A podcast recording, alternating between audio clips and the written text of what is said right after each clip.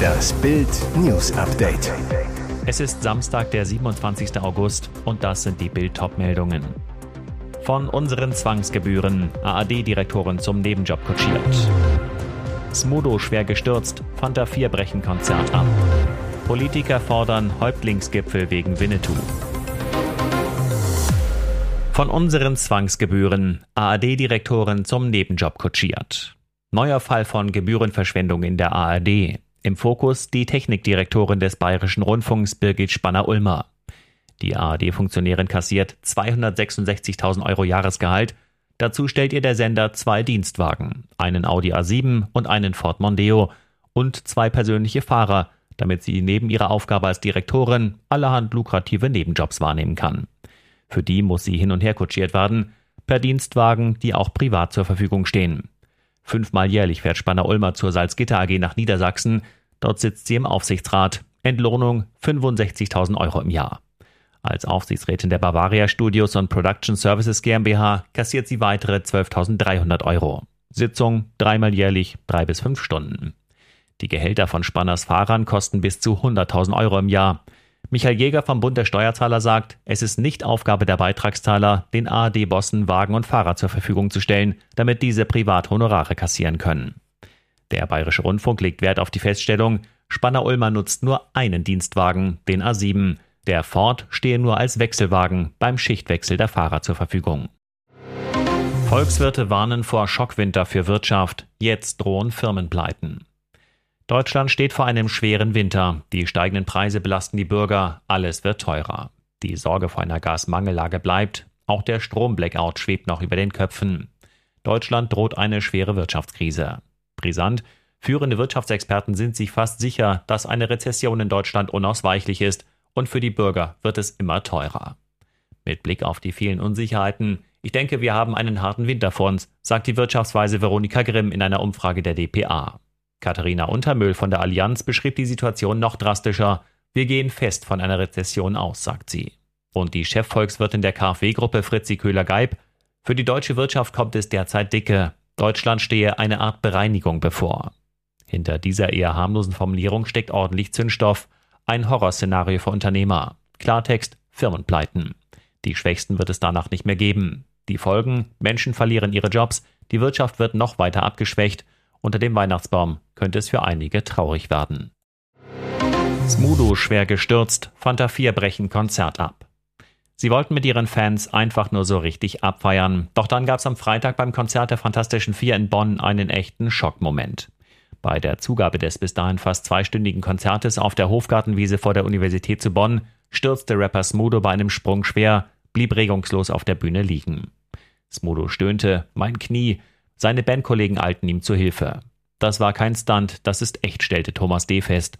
Das Konzert vor 14.000 Zuschauern wurde abgebrochen. Wir müssen aufhören, Leute, ließen die Fantas bestürzt verlauten.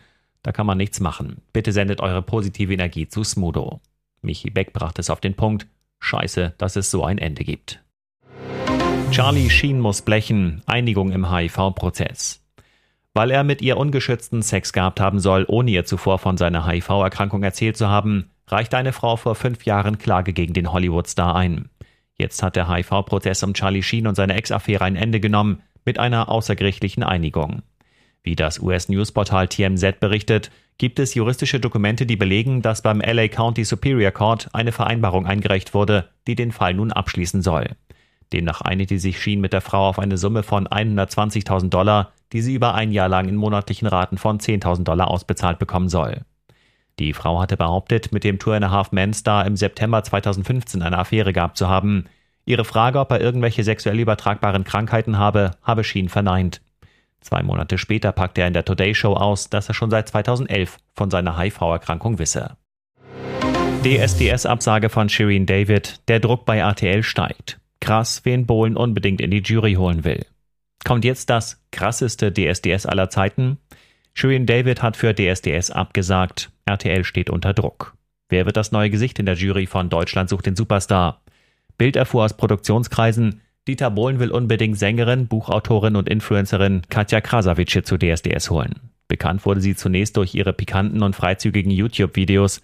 2018 zog sie dann in den Container von Promi Big Brother. Im Januar 2020 veröffentlichte die Wahlleipzigerin mit Boss Bitch ihr erstes Musikalbum und stieg direkt auf Platz 1 der Charts ein. Ihr Buch Bitch Bibel sei kein Opfer und sie werden dich anbeten wurde ein Bestseller. Für ihre Verpflichtung würde auch Pietro Lombardi sicherlich sofort ein Ja geben, denn er und Bohlen drehten mit der Boss Bitch das Remake des Modern Talking Hits You're My Heart, You're My Soul. Alle verstehen sich privat gut.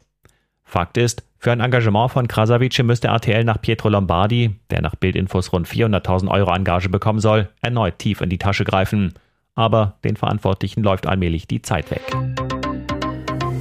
Und jetzt weitere wichtige Meldungen des Tages vom Bild Newsdesk.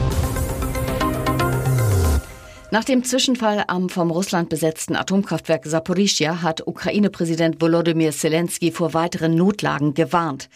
Ich möchte betonen, dass die Situation sehr riskant und gefährlich bleibt, sagte Zelensky in einer Videoansprache in der Nacht zum Samstag. Jede Wiederholung wird das Kraftwerk erneut an den Rand einer Katastrophe bringen. Einmal mehr forderte er einen baldigen Besuch internationaler Experten sowie den Rückzug der russischen Truppen von dem AKW-Gelände, das diese seit März besetzt halten. Wieder einmal eskaliert im Russen-TV die Kreml-Hetze gegen Deutschland. Unfassbar. Top-Propagandist Wladimir Solovyov hat in seiner Propagandasendung Bundeskanzler Olaf Scholz mit Massenmörder Adolf Hitler verglichen. Er will einfach nur wie sein Idol sein, posaunte der TV-Lügner. Scholz sei völlig durchgeknallt, schrie er fast in die TV-Kameras. Atemberaubende Geschmackloshetze gegen unseren Bundeskanzler. Solovyov wechselte bei seinem irren Auftritt ständig zwischen russisch und stark stereotypen Nazi-Deutsch. Mit rollendem R und fast schon schreiend imitierte er Hitler. Hintergrund am Donnerstag hatte Scholz das Ausbildungsprogramm für ukrainische Soldaten an dem Flugabwehrkanonenpanzer Gepard in Putlos in Schleswig-Holstein besucht und war dabei auch auf einen Gepard Flakpanzer geklettert. Davon will Deutschland insgesamt 30 an die Ukraine liefern. Hier ist das Bild News Update und das ist heute auch noch hörenswert. Politiker fordern Häuptlingsgipfel wegen Winnetou. Vogue-Wahnsinn um Winnetou, die ARD strahlt sogar keine Filme mit dem Indianerhelden mehr aus. Das sorgt auch unter immer mehr Politikern für Empörung. Sie fordern, Kanzler Scholz muss die linken Aktivisten, die gegen Winnetou agitieren, stoppen. Die Politiker verlangen einen Kanzlergipfel zu Winnetou. CDU-Wirtschaftspolitiker Rasmus Vöge zu Bild, die Diskussion um Winnetou ist absurd. Der Kanzler muss sie beenden. Mit einem Gipfel gegen Cancel Culture zu Deutsch Verbotskultur im Kanzleramt. Die Berliner Bürgermeisterlegende Heinz Buschkowski zu Bild. Der Bundeskanzler muss endlich Flagge zeigen. Die Ampel muss Winnetou retten. Wir brauchen den Winnetou-Gipfel im Kanzleramt. Hintergrund wegen Rassismusvorwürfen linker Aktivisten hatte der Verlag Ravensburger das Buch Der junge Häuptling Winnetou aus dem Handel genommen. Ist Ihr Land dabei? Diese Bundesländer haben den Corona-Plan für den Herbst. Im Herbst soll es schärfere Corona-Maßnahmen geben. Voraussetzung eine konkrete Gefahr für die Funktionsfähigkeit des Gesundheitswesens oder der kritischen Infrastruktur. Problem, wann genau eine konkrete Gefahr vorliegt, unklar. Verfassungsexperte Professor Volker Böhme-Nessler zu Bild. Wir werden im Herbst mindestens 16 unterschiedliche Vorstellungen davon sehen, was sich hinter dem Begriff verbirgt. Eine Bildumfrage in den Ländern bestätigt das.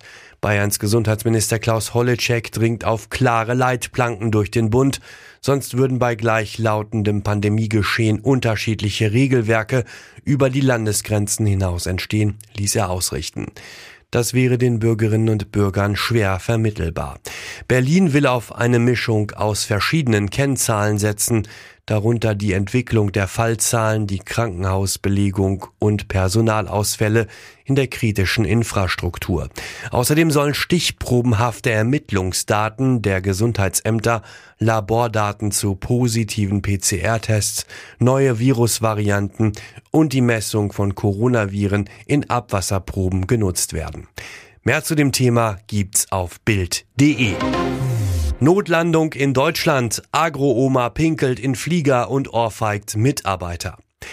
Diese Renderin ist einfach rotzfrech. Auf einem Flug nach Rhodos ist eine Seniorin so sehr ausgerastet, dass die Maschine der Airline Jet 2 aus Großbritannien in München zwischenlanden musste.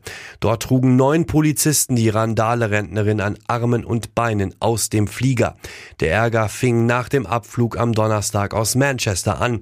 Die ältere Dame verlangte gratis Champagner von den Mitarbeitern der Billig-Airline. Weil es den natürlich nicht gab, bestellte sie einen Gin und Tonic. Doch statt sie zu beruhigen, brachte der Drink die Wutoma auf Betriebstemperatur. Sie pöbelte so lautstark herum, dass ein Flugbegleiter ihr den Gin wegnehmen musste. Dann ging es erst richtig los. Sie fing an zu fluchen und herumzubrüllen. Irgendwann stand sie auf und versuchte mitten im Flug die Tür des Flugzeugs zu öffnen, sagt ein Augenzeuge der Daily Mail. Als ein Flugbegleiter versucht, die Rentnerin zu beruhigen, schlug sie ihm zweimal ins Gesicht. Ein Kollege muss dabei helfen, sie in ihren Sitz zu drücken. Was die Randale-Rentnerin danach tat, räumt ihr gute Chancen ein, für immer auf eine Flugverbotsliste zu kommen. Sie pinkelte auf drei Sitze und hatte immer wieder Wutausbrüche, bis wir in München notlanden mussten, schildert der Augenzeuge. Weitere spannende Nachrichten, Interviews, Live-Schalten und Hintergründe hört ihr mit Bild TV Audio. Unser Fernsehsignal gibt es als Stream zum Hören über TuneIn und die TuneIn-App auf mehr als 200 Plattformen, Smartspeakern und vernetzten Geräten.